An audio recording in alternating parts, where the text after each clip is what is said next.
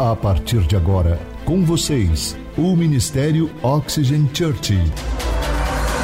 Prepare o seu coração como uma boa terra para receber uma palavra do céu, inspirada e ungida pelo Espírito Santo. Experimente agora estar debaixo de uma atmosfera na presença do Espírito Santo de Deus. Você está pronto? Então prepare-se, porque a palavra chegou. E como eu estava dizendo, nós estamos começando uma série de mensagens sobre relacionamento. E quando nós olhamos para a Bíblia, um livro antigo, um livro tão antigo, milhares de anos, e, e realmente o que esse livro antigo tem a falar sobre os nossos relacionamentos. E nós descobrimos que o quanto Deus se importa com os relacionamentos. E se Deus se importa com os relacionamentos, eu também quero que nós nos importemos com os relacionamentos, porque se é importante para Deus, é importante para nós também. E lembrando que estudar a palavra de Deus, os relacionamentos têm sido a base do relacionamento de Deus com o ser humano. É a base do relacionamento. E quando nós falamos sobre isso, nós precisamos entender e olhar para a Bíblia e extrair lições práticas para a nossa vida hoje. Por que, que é importante? E é isso que eu quero mostrar para vocês. Se é importante para Deus, é importante para nós. Você pode repetir isso? Se é importante para Deus, é importante para nós. Portanto, então, nas próximas semanas, nós vamos analisar a palavra de Deus à luz dessa série de mensagens chamada Romance Moderno. Diga comigo, Romance Moderno. Então, se você é um daqueles tipo assim, que anota tudo, que pega o seu bloco de, de anotações aí no celular e anota e registra tudo que o pastor está falando, ou pesquisa enquanto o pastor está falando, está tudo bem, eu quero mesmo que você faça isso, que você anote isso, e eu vou falar com vocês como que Deus pode falar conosco através de um livro tão antigo para a nossa modernidade. E eu acredito que Deus nos traz, por meio da palavra de Deus, Ele vai ministrar aos nossos corações. Se você é solteiro, Ele vai continuar falando com você e ministrando, te ensinando princípios de como você tem uma vida séria, uma vida comprometida com Deus, uma vida solteira mais feliz. E se você está naquela fase que você está começando a olhar para aquele garoto ou para aquela garota, ou você, será que essa pessoa é certa? Ah, e se eu errar? Aquela tensão toda emocional, Deus vai falar com você. E se você é divorciado, alguém me perguntou nas redes sociais, eu até fiz uma postagem, pastor, e os divorciados, né? O que, que, acontece? Por que, que a Bíblia não fala sobre os divorciados? E eu respondi, vou responder aqui para vocês, não fala sobre o divorciado, porque divorciado, ele é divorciado e ele continua solteiro depois. Tá? O termo divórcio, você fica no papel, querendo dizer, Deus ama o divórcio, gente? Não, a Bíblia diz que Deus odeia o divórcio, mas Ele ama os divorciados, e está tudo bem. A mesma coisa que eu falo assim, eu odeio acidentes de carro. Por que eu odeio acidentes de carro? Porque o acidente machuca pessoas. Mas quer dizer que eu não amo a pessoa que passou por um acidente? Não, eu amo também. Então eu quero que você entenda isso. Deus vai falar com você também se você é divorciado. Deus vai falar com você se você é viúvo, viúva. Deus também tem uma palavra para você. Você não vai estar excluída dessa série de mensagens. E se você é casado, como apimentar aí aquela relação, daquela melhorada, daquele upgrade no casamento, tá entendendo? Sempre pode melhorar, tá? Se estivermos dispostos ao quê? A investir em nossos relacionamentos e quebrar alguns mitos que nós, quando falamos sobre relacionamento, existem alguns mitos errôneos na nossa mente quando fala sobre igreja. E como eu sempre digo, a Oxygen ela nasceu para quebrar paradigmas. Então você sempre vai ver eu falando coisas aqui que você não imagina que um pastor fala, mas eu sou assim, a Oxygen é assim. E como eu disse algumas semanas atrás, eu não vou te pedir perdão de falar a verdade, porque eu estou aqui para te falar a verdade, ok? Então, o título da mensagem de hoje é resgatando a atração. Uh! Resgatando a atração, resgatando a atração. E nas palavras do Justin Timberlake, talvez rebringing sex back, ou seja, estamos resgatando o sexy de volta. Tá vendo? Vocês não imaginavam que o pastor ia falar sobre Deus, o pastor falando um negócio desse. Pois é, sabe, eu sei que para alguns irmãos de algumas outras igrejas que estão me assistindo online nesse momento, ou algum dos outros pastores, Talvez não sabe reagir quando um outro pastor fala sobre esse assunto, quando o assunto é sexual. Ai, pastor, esse negócio é meio tenso, esse negócio não se fala na casa de Deus. Agora, isso pode parecer estranho para alguns de vocês, mas eu cresci como assembleiano. E isso quer dizer que nós fazíamos parte de uma igreja pentecostal com um cinto de segurança. Isso quer dizer que qualquer assunto relacionado a isso, estava o pastor com o pé no freio, freio de mão puxado. Chegava a dar cavalinho de pau. Estão me entendendo ou não? Era o tipo de igreja que eu participo. E veja, meu pai, minha mãe, eles, é, ele, hoje ele é um pastor jubilado da Assembleia de Deus. E ele hoje é membro da Oxygen. Ele vai me ouvir pregar essa noite, porque ele mudou para Marília. Agora ele é membro da Oxygen, gente. Imagina. Então ele vai me ver eu pregando essa mensagem. E eu cresci nesse ambiente onde se você falasse essa palavra sexy na igreja, nossa, aquela garota é muito sexy. Rapaz, é aquele tipo de conversa que você ia ter com aquela irmã do coque, com aquela cara brava, chamar você de canto e falar assim: aonde já se viu falar um negócio desse dentro da casa de Deus? Tomar aquele sermão, não é? Sabe, na verdade você nem poderia dizer isso na igreja. Na igreja lá que meu pai era pastor, não podia dizer isso, não. Você ia passar por maus bocados. Sabe, a pessoa diria: não, nós não, nós não falamos esse tipo de coisa aqui na casa de Deus, não. Mas, quando eu comecei a estudar a palavra de Deus, ler a palavra de Deus, eu comecei a ver que sexo, desejo sexual e atração não era só para procriação, mas era para diversão também o silêncio pairou. Ó, oh, tá vendo? Até vocês que são da Oxygen estão assustados. Gente, não se assustem, tá? Tá tudo bem, vai ficar tudo bem, fica tranquilo, vai por mim. À noite, mais tarde, entendeu? Aí o que eu olho para a Bíblia e, e, e, sabe, o que, que eu descubro? Nós vemos que isso aconteceu, sabe, no mais do que um livro. Um livro, tem um livro na Bíblia que fala só sobre isso, chamado, alguém sabe? Cântico dos Cânticos, ou Cantares de Salomão.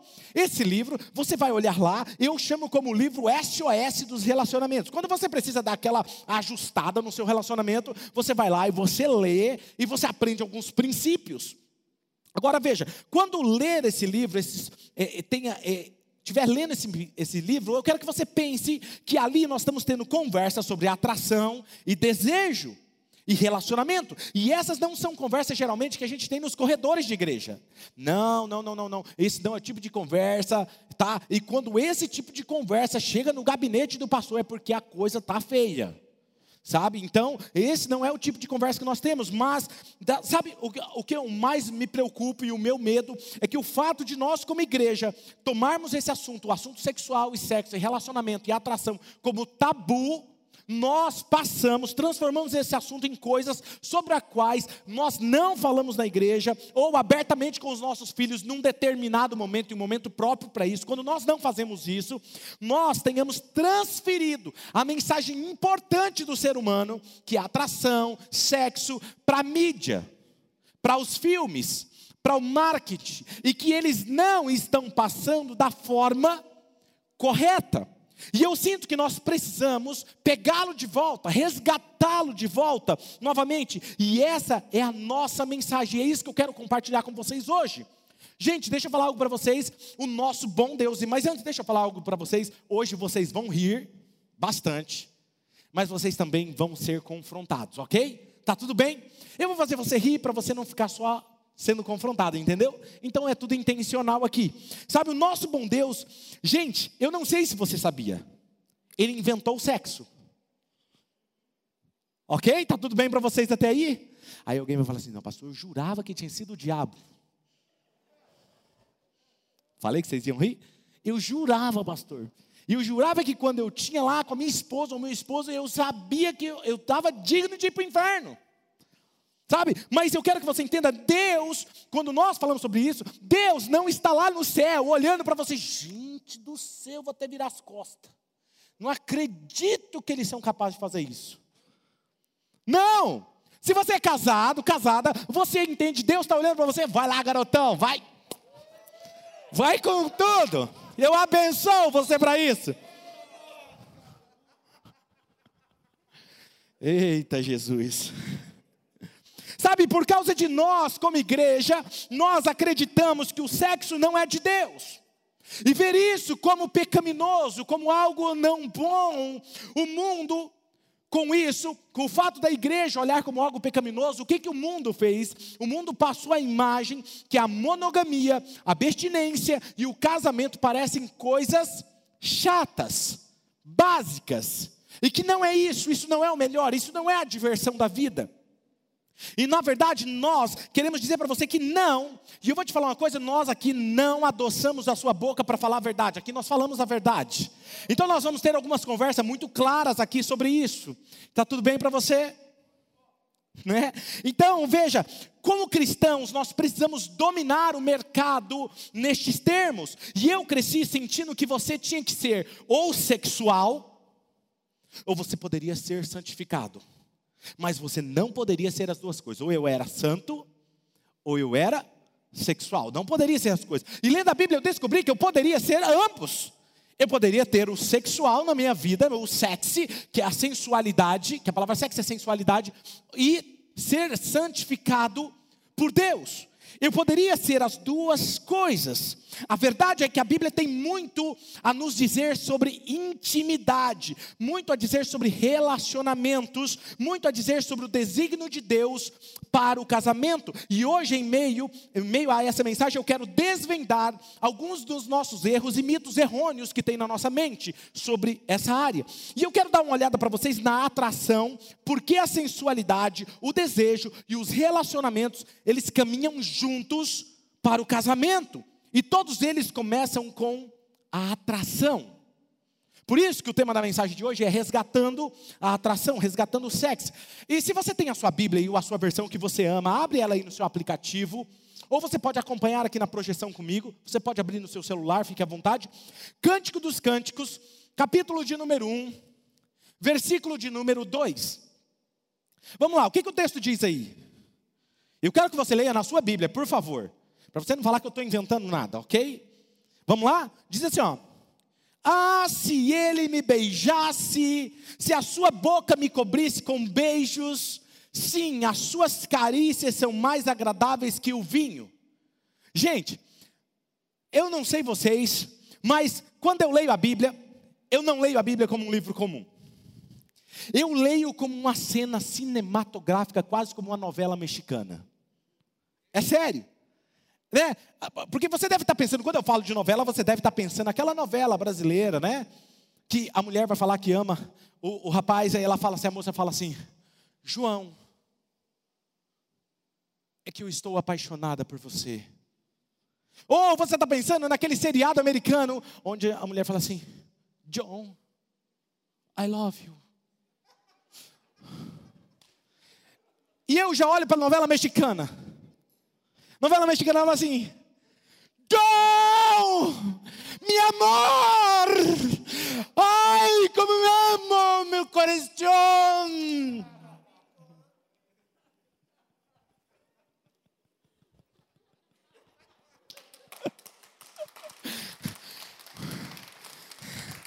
O pior é que quando você viaja para outros países, você tem que tomar cuidado com o que você fala. Eu fui viajar com alguns pastores para o Chile. E um dos pastores resolveu falar para a esposa do outro pastor que ela era muito rica. E não se pode falar isso, que é como se você estivesse falando que ela é gostosa. E a senhorinha de idade olhou. E aí alguém, você não pode falar um negócio desse, tá louco? Querer se arriscar a falar, gente. O que não sabe. Mas então, olhando aqui para a Bíblia, e é assim que eu leio a minha Bíblia, ok? Tá tudo bem? Então eu quero que você. Algumas pessoas falam assim, pastor, ler a Bíblia é chato. Não, não é chata. A Bíblia não é chata. Chato é você. Você precisa aprender a ler a Bíblia com o meu aqui, do meu nível, do meu olhar, ok? Então, quando você for para a Bíblia, pensa numa novela mexicana, ok? Então, quando eu olho, se nós dermos uma olhada nessa carta de poesia de amor de um homem para uma mulher, Alguns estudiosos, eles acreditam que o rei Salomão está falando para uma das suas esposas chamada Abisha ou Ebsha, ok? E Ebsha, ela não é do palácio, ela era do reino sul, Ok? Estamos certo com isso aqui? E lendo e estudando, nós vamos descobrir que essa mulher, que essa jovem, ela tinha pele escura. Ela tinha pele escura. Então, com a minha mente, quando a minha mente está bem, ela está sã, ela não está tão mexicana, eu olho para esse, esse texto e eu imagino uma jovem morena, negra, entendeu? De cabelos assim, unhas grandes, com aquelas argolas de ouro grande assim, parecendo a Cardi B da Bíblia. Alguém conhece aqui a Cardi B? É, é. Essa aí, foi a, a, foto mais modesta que eu achei dela. É essa aí. E, e, e ela, eu, eu, eu, imagino ela lendo a Bíblia, ela falaria assim, capítulo 1, versículo 2 ao 4, ela diria: Ah, se ele me beijasse, e a sua boca me cobrisse beijo. Quem conhece ela sabe que ela fala assim, né? Sim, as suas carícias são mais agradáveis que o vinho. A fragrância dos seus perfumes é suave. E o seu nome é como perfume derramado. Não é à toa que as jovens o amam. Leve-me com você, vamos depressa, leve-me o rei para os seus aposentos. Gente, o que, que ele está falando aqui? Estamos alegres e felizes por sua causa, celebraremos o seu amor mais do que o vinho, com toda razão, você é amado. Sabe, os estudiosos, eles acreditam que no versículo 2 até o versículo 4 é este casal olhando para trás em seu casamento e relembrando o quanto eles são atraídos um pelo outro. Eles entenderam que é um casal que está no meio de um casamento e olha para trás e fala assim: cara, nós somos apaixonados desde aquela época. Nós temos a mesma atração, nós temos a mesma paixão, e a palavra de Deus um livro escrito na antiguidade, ela poderia nos falar na modernidade e que nos permite não apenas viver uma vida cristã, santificada, mas também fazer certo os nossos relacionamentos e com sabedoria saber amar a pessoa que Deus nos confiou da maneira correta. Portanto, quando você olha para isso aqui, os estudiosos da Bíblia dizem que no versículo 2, este versículo seria considerado revolucionário. Diga comigo, revolucionário. E eu vou explicar para vocês por que ele era revolucionário. Porque está escrito na santa palavra de Deus a menção de beijos e vinhos. Aí alguém fala assim: não, meu Deus do céu, meu Deus, o que esse pastor vai falar hoje? A palavra de Deus nos mostra que Deus, Ele se preocupa com a atração. E se Deus se preocupa com a atração, está tudo bem se nós também nos importamos. Está tudo bem, porque isso é importante para Deus, é importante para nós também. E isso nos mostra que não há problemas em você se sentir atraído por alguém. Não tem problema, não tem problema. É natural, tá, gente? É natural e a palavra de Deus nos mostra que ser atraído por alguém, desejar alguém, é normal. E na verdade eu quero destacar um conteúdo realmente revolucionário, como eu estava falando para vocês. E por que revolucionário? Se olharmos para o texto bíblico, coloca o texto de volta, olha aqui. Quem é que inicia essa conversa? É o homem ou a mulher? Quem quer? É? A mulher inicia essa conversa.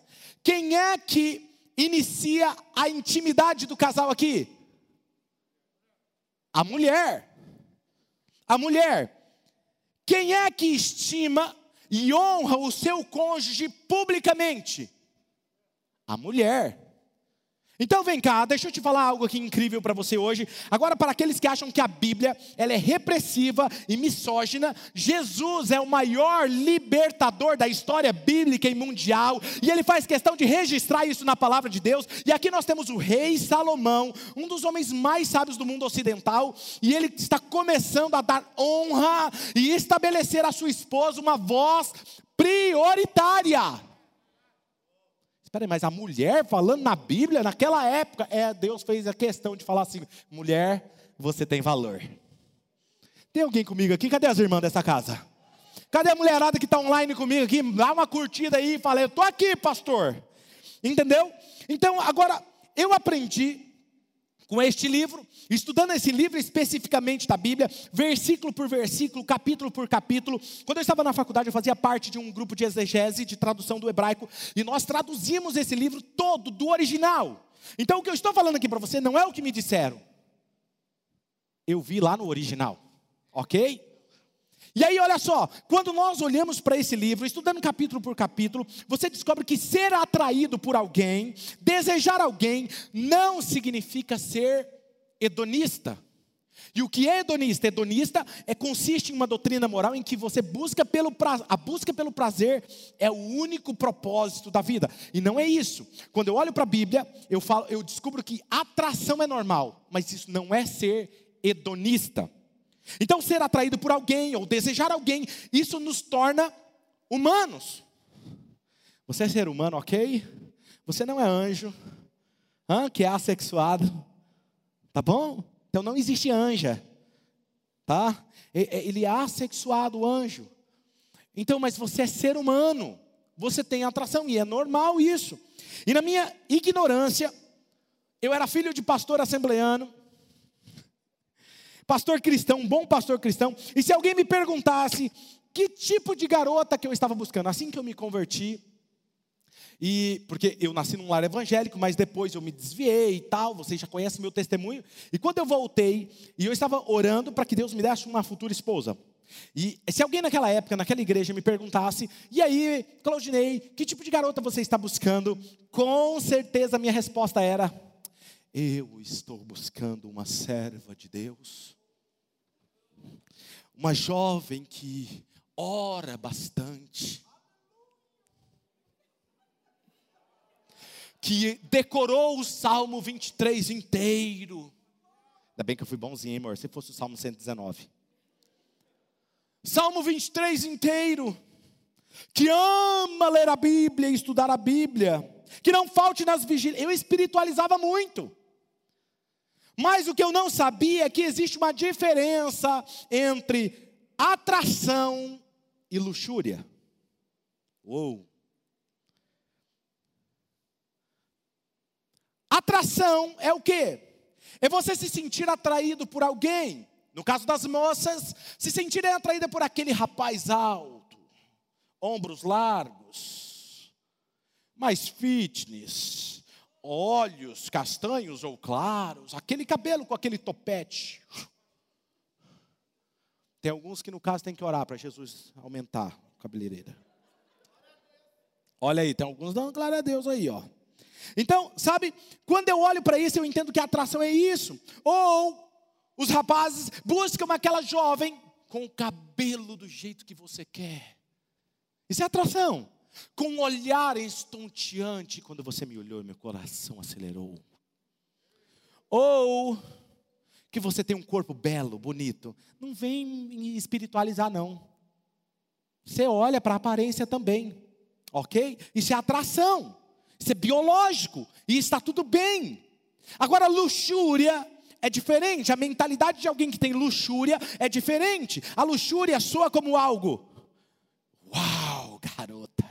eu amo quando você rebola. Ou a moça olha para o rapaz e fala assim: Hum, pedaço de mau caminho, se eu te pego sozinha no carro. Se olhar matasse, você estava morto, garoto. Isso é luxúria.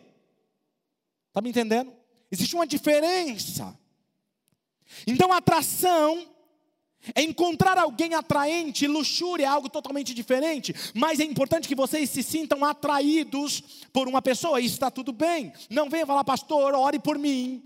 Que alguns jovens, já trabalhei com muitos jovens, e como pastor de jovens, às vezes alguns jovens, pastor, eu quero que o senhor ore para Deus tirar o meu desejo de atração. Não, filho, eu vou orar para Deus dar mais. Não, se você não tem, tem alguma coisa errada.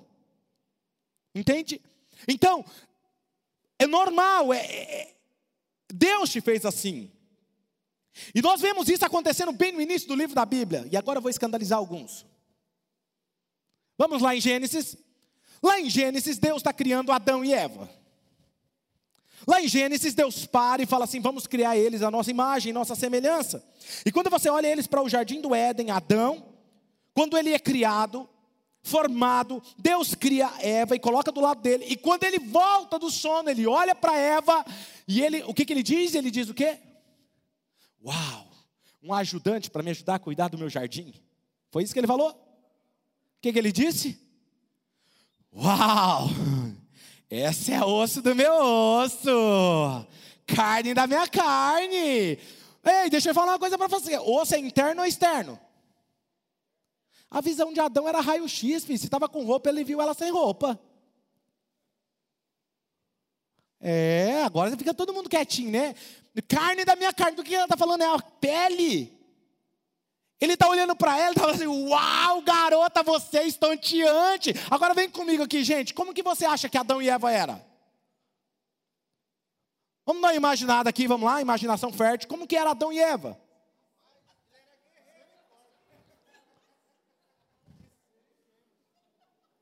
Ó, oh, você imagina que Adão e Eva eram assim. Ei, deixa eu falar algo para você, mais um clique, olha isso. Você acha que era assim? Mais europeus? Agora deixa eu falar algo para você. Deus pensa numa beleza em pessoa. Quando Deus criou Eva, quando Deus criou Adão, Ele criou sob medida. Não foi aleatório. Deus precisava criar uma garota para Adão que despertasse o uau em Adão. Não sei assobiar, alguém sabe aí? Entendeu? Ele tinha que olhar, Deus estava fazendo sob medida. Ele fez exatamente de uma forma que iria encher os olhos daquele garotão Adão, despertar a paixão e a atração. Então, quando Adão olha para Eva, vamos imaginar Eva agora, como eu estou descrevendo aqui para vocês, como que seria na modernidade? Como que seria? Coloca para minha imagem. Hã? Era assim, bonitão, bonitona, entendeu? E quando ele olhou para ela, uh! Hoje tem nesse jardim, fica pequeno, mulher. Quero ver você correr nesse jardim aqui, eu te pego. Deus constrói algo sob medida para Adão, e quando Adão olha para aquela garota, o que ele diz? Osso dos meus ossos, carne da minha carne, eu vou, vou chamá-la, não é de minha ajudante, eu vou chamar você do que? De minha mulher. Agora eu quero dar uma pausa nessa poesia. Osso do meu osso, carne da minha carne, isso é interno. Como que você acha que Adão estava olhando para ela? Então, Antes de nós falarmos sobre os atributos da atração e por que, que a atração é boa, eu quero fazer uma pausa e falar com os casados aqui agora. Com os casados aqui, porque talvez você provavelmente está pensando, ih, pastor, esse navio já navegou faz tempo do porto, hein? Não sinto mais atração pelo outro. Não, nós não temos mais esse negócio. Esse negócio é só para jovem. Nós não sentimos mais isso. Então, se você é casado e você está sentado aqui, ou você está online, conectado comigo nesse momento, me assistindo, talvez eu te pergunte, por que, que você, oh, minha irmã, por que, que você não se sente mais atraída por ele?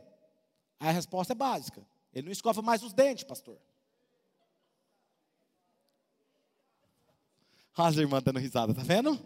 Olha a revelação. Ele não toma mais banho, pastor. Nesse dia frio? Hã? Não queria saber de banho, não. Aí eu pergunto, irmão, por que, que você não sente mais atração pela varoa? Pela garota? Ih, pastor, não se cuida mais. Não se arruma mais, não se veste mais bem. Não se não está naquela performance, né, pastor?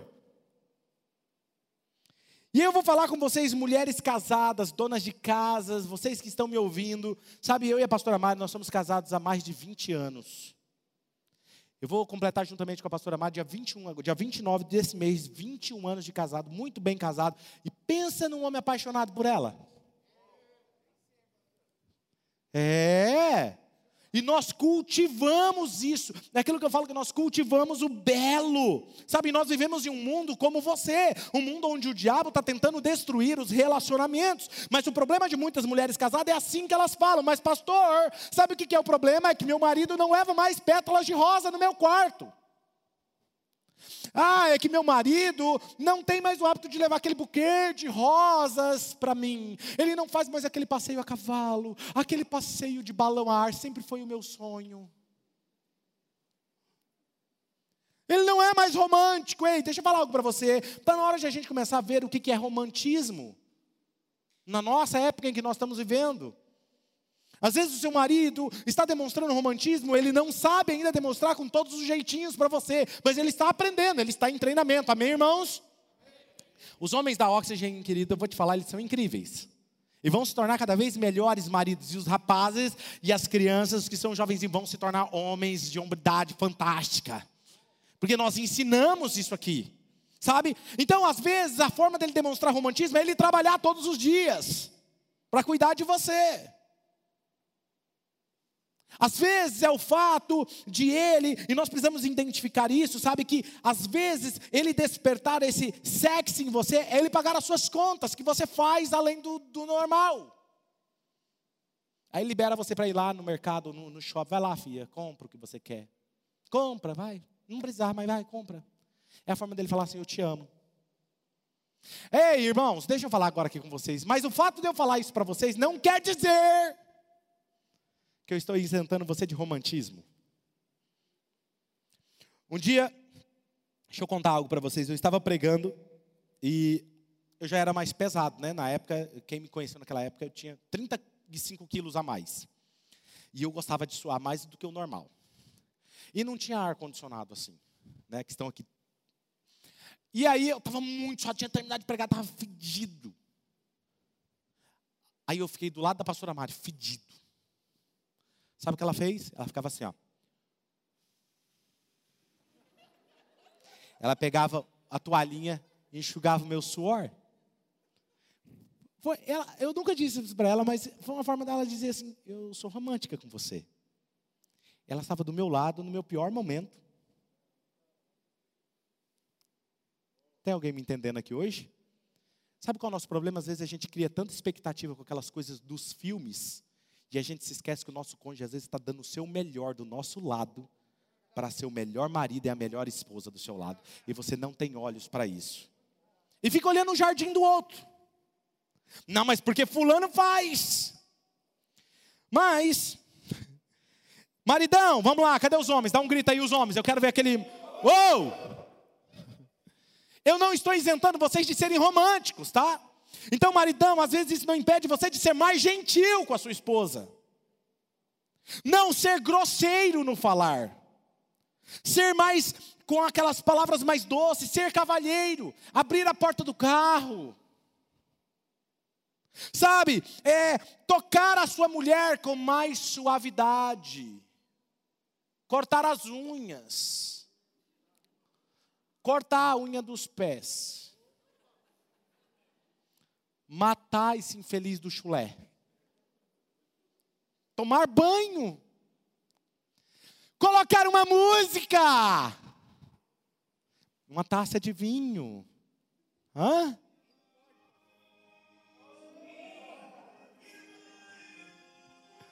Hã? Parar e olhar nos olhos da sua esposa.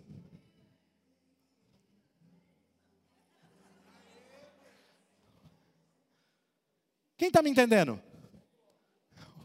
Tem uns até dando oh, glória. Sabe, você precisa entender que você precisa investir no seu casamento. Ah, mas é que a minha vida é corrida. Ei, para um tempo, desliga tudo. Investe no seu casamento, porque quando seus filhos crescerem, eles vão casar, vão embora. No final só vai sobrar vocês dois. Já falei para minha esposa, filha, nós vamos estar apaixonadérrimos um pelo outro.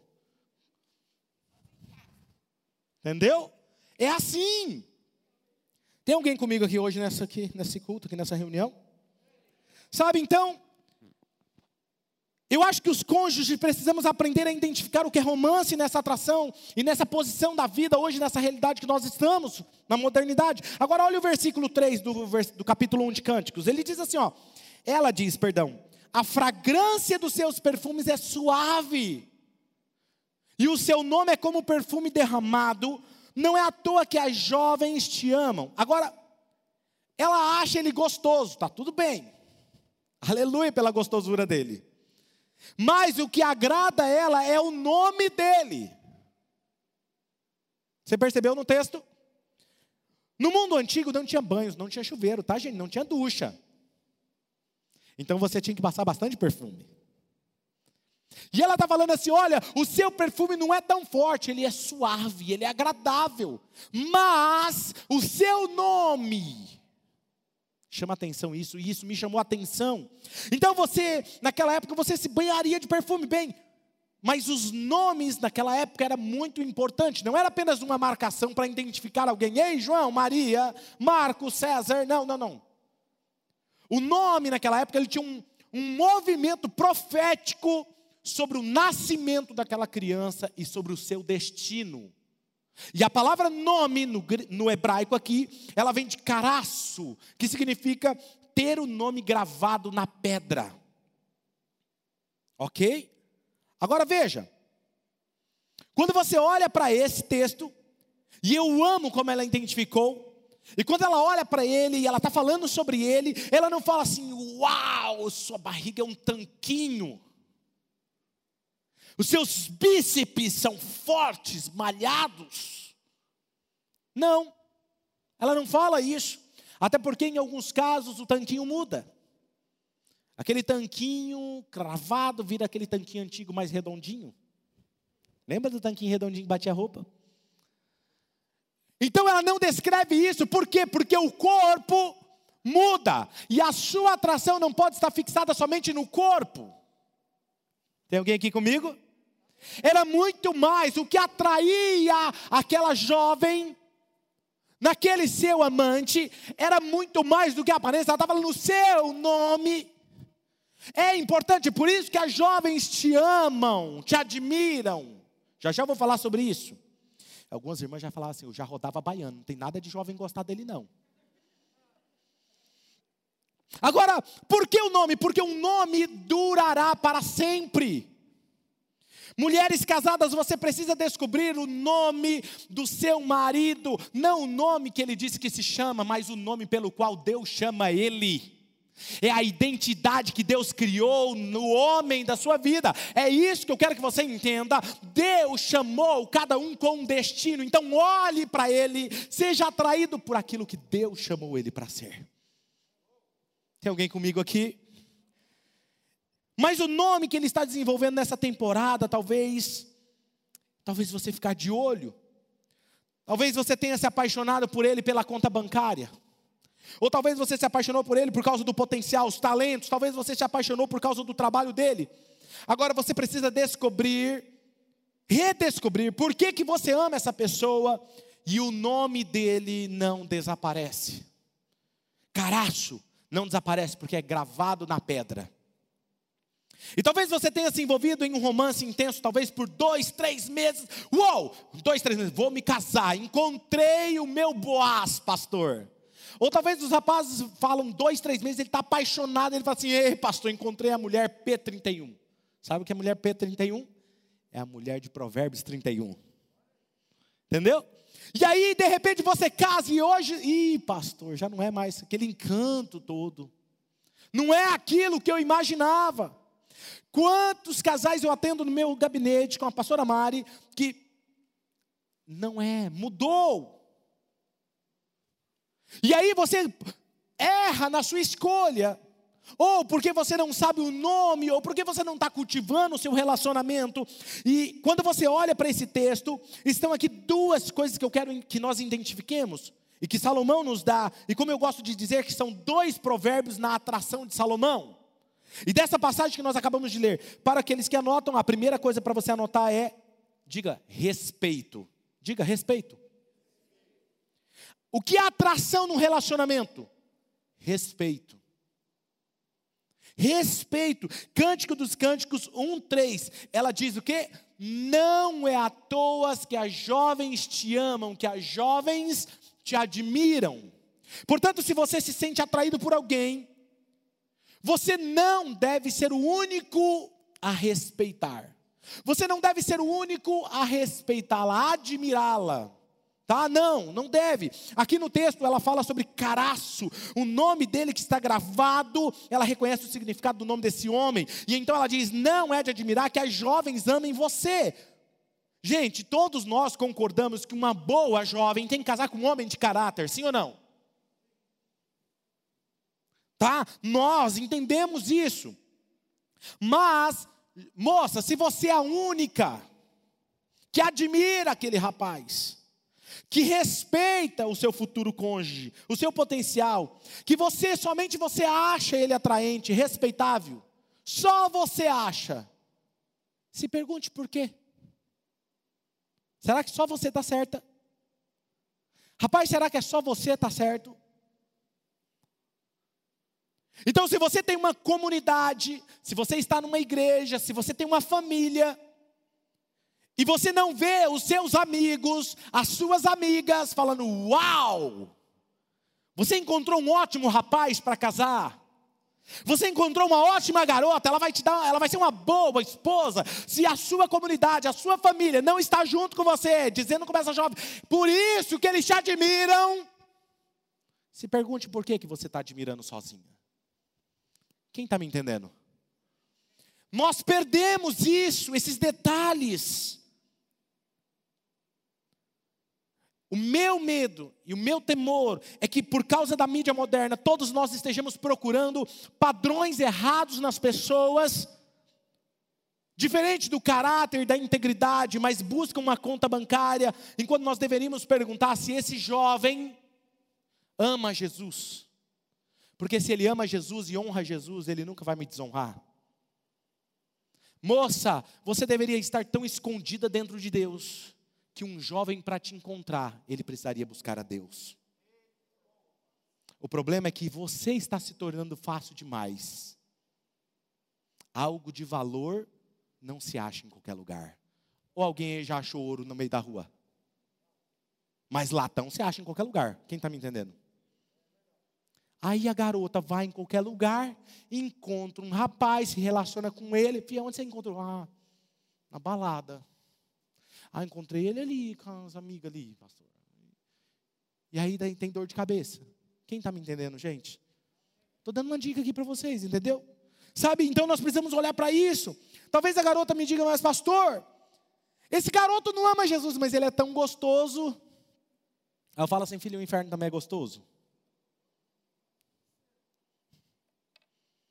Sabe, talvez você fale assim, não pastor, mas ele é gostoso.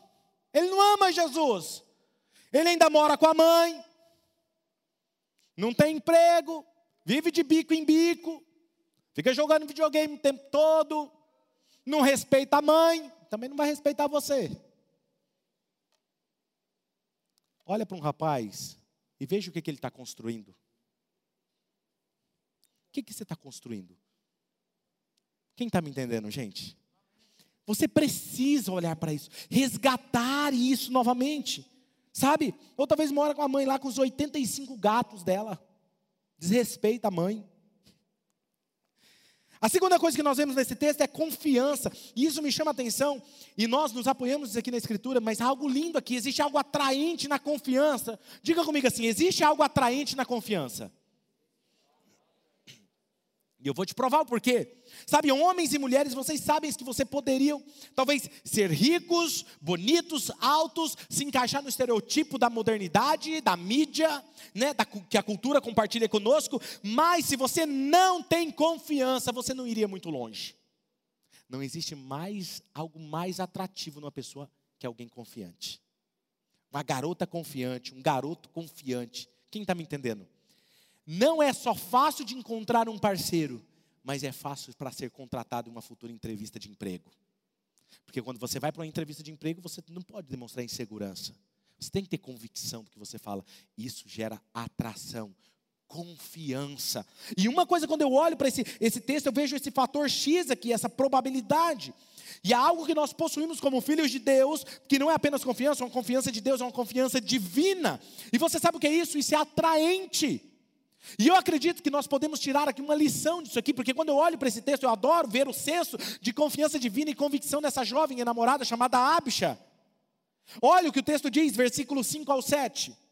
Ela fala assim: Eu estou escura, mas eu sou bela. Uh! Olha só, eu sou escura, mas eu sou bela. Ó oh, mulheres de Jerusalém, escuras, escura como as tendas de Quedar Bela como as cortinas de Salomão, não fiquem me olhando assim porque eu estou escura, foi o sol que me queimou a pele. Os filhos de minha mãe zangaram-se comigo e fizeram-me tomar conta das vinhas, da minha própria vinha, porém eu não pude cuidar do que? Da minha pele. Conte-me, você a quem amo, onde faz pastar o seu rebanho, onde faz as suas ovelhas descansarem ao meio-dia, se eu não souber, eu serei como uma mulher coberta com véu junto aos rebanhos dos seus amigos. E aí o que eu achei interessante aqui nesse texto? Nesse versículo 5, porque há partes do seu corpo que ela ama, e há partes do seu corpo que ela está meio desconfortável, em que aquelas pessoas olhem e vejam que são difíceis para ela. Talvez era difícil dela se sentir desejável, para se sentir sexy, usando o nosso vocabulário mais moderno. E eu acredito que isso seja verdade para muitas mulheres que estão me ouvindo nesse momento ou conectadas aqui online. Sabe, talvez você pode usar aquela cinta para esconder a gordurinha ou a celulite, mas você não esconde a sua insegurança. Talvez você vai tirar uma foto e você faz assim, não é, garota? Ou, ou irmã, você faça Vai tirar foto, vai tirar foto logo aí. Você pode esconder a sua gordurinha, mas não esconde a sua insegurança. Você pode colocar a melhor maquiagem, mas você não esconde a sua insegurança. Quem está me entendendo? A sua beleza vai além do seu corpo físico. E o que ela está dizendo? Eu tive que trabalhar. Por isso que eu fiquei no sol e o sol queimou a minha pele, por isso que eu sou desse jeito. Mas eu sou bela. Em outras palavras, algumas irmãs estariam dizendo: Ei, eu tive que ter dois, três filhos, por isso que eu tenho isso aqui no abdômen. Não me olhe desse jeito, eu sou bela. Quem está me entendendo, irmãs? Toda mulher às vezes tem estria tem alguma coisa, cara, a sua beleza vai além de corpo físico. Continue declarando para você mesma: eu sou bela. Enquanto você não se vê desse jeito, as outras pessoas, seu marido, não vai te olhar desse jeito, porque você não é confiante. Sabe, Portanto, homens que estão me ouvindo, sejam gentis, gentis nas suas palavras. Fique atento à sua esposa quando ela faz a sobrancelha. Eu faço, ele não fala nada. Tem algumas mulheres que dão até algumas dicas, né? Para de frente do marido assim. Amor, você não está vendo nada de diferente? Fala a verdade, irmãs. Faz ou não faz? Faz. Filha, deixa eu falar aqui. Maridos, escute, vou te dar uma dica. Quando ela falar isso, e você não viu, porque o homem é meio desapercebido, irmãs. Se ela falar isso, amor, você não está vendo nada diferente, você fala assim: meu amor, como você é bela! Abraça e dá um beijo, fala assim: você é encantadora, eu te admiro. Fique atento aos detalhes, olhe as unhas. Estava atendendo um casal uma vez. E, e um dos problemas que a moça falou era que meu marido nunca elogiava quando eu fazia a sobrancelha ou as minhas unhas. Mas o meu amante não deixava passar desapercebido. Se você não observa, vai ter um filho do cão que vai observar.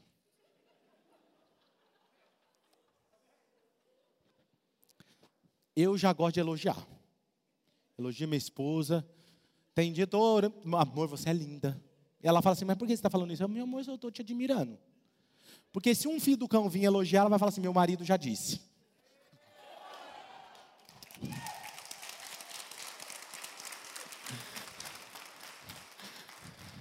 Tem alguém aqui comigo, gente? Hoje eu estou meio empolgado. E aí, quando eu olho para essa mulher aqui, então eu digo para os homens: sejam gentis nas suas palavras, porque as suas palavras dão vida, ou eles geram morte. Geram morte, dependendo como você fala com a sua esposa. Sabe, a, a jovem às vezes ela é insegura, mas ela demonstra isso no versículo 6. Ela diz: Não olhe para mim, não olhe para mim porque eu sou morena. Então ela então faz uma referência à tribo beduína. Presta atenção nesse detalhe. E a tribo beduína, eles eram conhecidos por suas ovelhas negras. E ela estava, não, não, não, olhe para mim porque eu sou negra, eu sou escura por causa do sol. E quando ela faz referência a tendas de Quedar, eram tendas que eram feitas com a pele dessas ovelhas negras. Mas ela fala assim: Eu sou como as tendas de Quedar, mas eu sou bela. Ela sabia quem ela era. E olha só, ela continua em outras palavras o que ela está dizendo. Embora quanto mais escura eu sou, é porque eu trabalhei. É porque eu não sou assim por acaso. Sabe? Às vezes os homens passam e começam a olhar para essas garotas, a mídia estampa garotas maquiadas, trabalhadas no Photoshop. Irmãs, não faça paralelo da sua vida com essas garotas de Photoshop que ele tira espinha, tira, emagrece, afina o nariz, e você é perfeita do jeito que você é. Minha mãe tem um ditado popular dela: toda panela tem sua tampa. E é a mais pura verdade. Entende? Então, quando você olha para essa mulher e vemos que ela aqui, ó, muito autoconsciente, ela olha para o meio do versículo 6 e ela diz o quê? Os filhos da minha mãe ficaram com raiva de mim, me fizeram cuidar dos vinhedos, a minha própria vinha, eu tive que negligenciar, cuidar do meu corpo. Quantas mulheres hoje não têm cicatrizes do tempo, porque tiveram que trabalhar, não tiveram tempo para se cuidar. E às vezes, marido, tudo que falta é você olhar para ela e falar assim: meu amor, coloca aquela musiquinha, vem aqui, meu amor. Hã? Cuidar. Há uma referência também no versículo 7 que lemos para as mulheres com os véus. E aí ela fala assim: bem, se nós não conhecemos o Velho Testamento, o Antigo Testamento, a cultura da época, nós não vamos entender isso. Ela vai falar assim: eu serei como as mulheres de véus que ficam perto dos rebanhos dos seus amigos. O que ela está dizendo com isso? Eram prostitutas que andavam atrás dos pastores no campo. Sabe o que ela está falando aqui em outras palavras para ele? Ela está falando o seguinte: ó, eu sou insegura, mas eu amo você. Há certas coisas que eu não farei por você. Me diga onde você está, porque andar por aí, fazer o que as outras estão fazendo, eu não vou fazer por você. Uma boa mulher é aquela que ela não faz o que a cultura está fazendo. Não é porque todas estão fazendo, eu vou fazer. Quem está me entendendo? E ela está falando isso. Diga se esse livro, a Bíblia, ela não fala na modernidade sobre pureza, gente, sobre pureza, e uma modernidade conosco, sabe, esse, por exemplo, as jovens, esse papo de virgindade, pastor, é fofo no colégio. Irmãs, cadê as garotas? Dá um grito aí que eu quero ver se vocês estão me ouvindo. Isso, vá uma palavra para vocês agora. Esse papo de virgindade é fofo no colégio. Mas na faculdade é estranho falar que você é virgem. E quanto mais velha você fica, mais estranho ainda. Porque virgem você. Agora veja, alguns garotos vão dizer assim: mulher é igual carro. Tem que fazer test drive, ver como elas reagem nas curvas. Eles falam isso ou não falam? Fala. Isso é igual carro, tem que fazer um test drive. Deixa eu te falar uma coisa, garota. Vamos usar essa mesma analogia deles? Vamos imaginar então que você é um carro que você precisa passar por um test drive. E todo garoto que passar precisa fazer um test drive. Aí você fica de teste em test drive. Sabe onde você vai terminar? Num ferro velho, como um carro quebrado. E sabe quando o seu futuro esposo for escolher alguém? Ele vai na loja e vai tirar uma BMW novinha para driftar na frente dos amigos. Você não se encontra esse veículo em qualquer lugar. que eu quero que você entenda que existe um tempo para todas as coisas.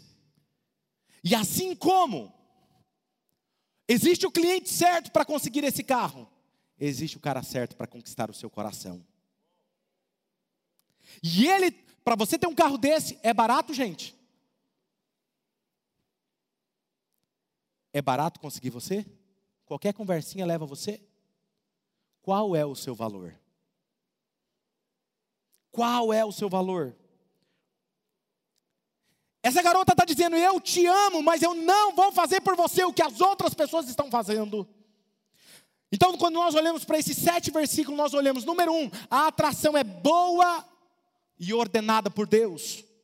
A atração é mais do que apenas física, a atração é necessária em um relacionamento sexual bom e saudável. O meu coração pelos homens e mulheres dessa casa Oxygen, pessoas que estão me assistindo online nesse momento, Salomão ele firmou, afirmou e encorajou essa mulher. E como um dos homens mais sábios do, do mundo ocidental, o conhecimento que ele possuía foi compartilhado de geração em geração, por isso que ele foi tão conhecido. Porque ele sabia disso. Ele nos ensinou sobre relacionamentos. Então, homens, pais, primos, chefes, deixe-me encorajá-lo nessa manhã, nessa tarde ou nessa noite, conforme você está me assistindo. Sabe, escolha suas palavras com sabedoria. Efésios capítulo 5 nos diz que as palavras que saem da nossa boca, elas devem ser misturadas, protegidas por Cristo e temperadas em amor, sem grosseria. Provérbios capítulo 18, versículo 21 diz: A língua tem poder sobre a vida e sobre a morte. Os que gostam de usá-la comerão do seu fruto. Isso aqui para os homens que estão me ouvindo. O meu coração pelos homens que estão me ouvindo nesse momento. E para as mulheres que estão aqui nesse lugar ou estão conectadas online.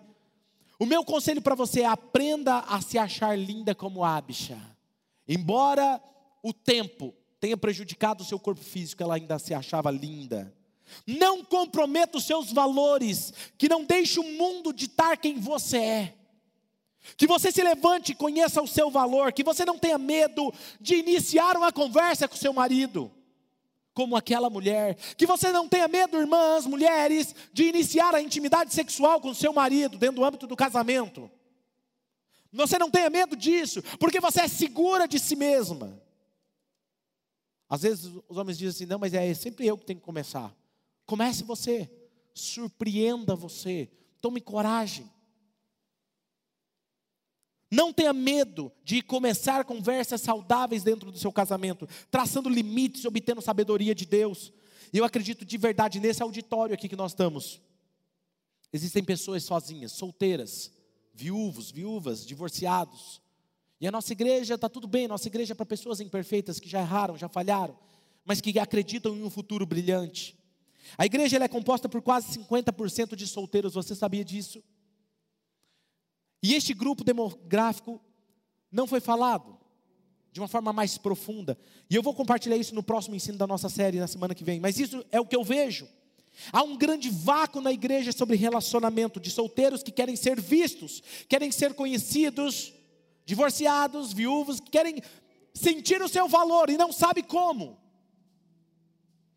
Deixe-me como líder dessa igreja, como pastor de vocês, lembrá-los de que você precisa ter uma pessoa, sim, mas não precisa ter uma pessoa importante para você ter significado. Ter um anel, uma aliança no dedo não significa sinal de espiritualidade. Não significa que você vai ficar sozinha para sempre. Significa de você reconhecer o seu valor primeiro, saber quem você é e construir um futuro brilhante a partir dali. Aprender com os seus erros do passado e não errar novamente. Você tem um valor intrínseco que Deus colocou em você. E nós vamos desvendar isso pouco a pouco mais na próxima semana. Mas o meu coração por essa comunidade Oxygen, meu coração pela nossa casa, o que eu quero que você entenda, jovem solteiro, solteira, divorciado, viúvo, que, você, que isso não é algo ruim. Ser marcado como solteiro não é algo ruim, mas estavam esperando o momento certo do verdadeiro homem, a verdadeira mulher chegar e pagar o verdadeiro valor que você merece. E dizer como aquele Salomão disse para Abisha: Eu te escolho, eu te vejo e eu te amo. E nós temos que entender que isso esse direito é seu, e está tudo bem. Você pode acertar, e se você é casado, ajuste o seu relacionamento, torne ele melhor. E eu quero que você se pergunte agora: como eu posso dar um upgrade no meu relacionamento? Como eu posso atualizar-me como esposa, como marido? Você pode ser melhor. Você pode ser melhor, você pode ir além. E o meu desejo e ensinamento é que tenhamos que saber a importância de como fazer relacionamentos bem nessa temporada da modernidade, acertando mais que errando. Feche os seus olhos.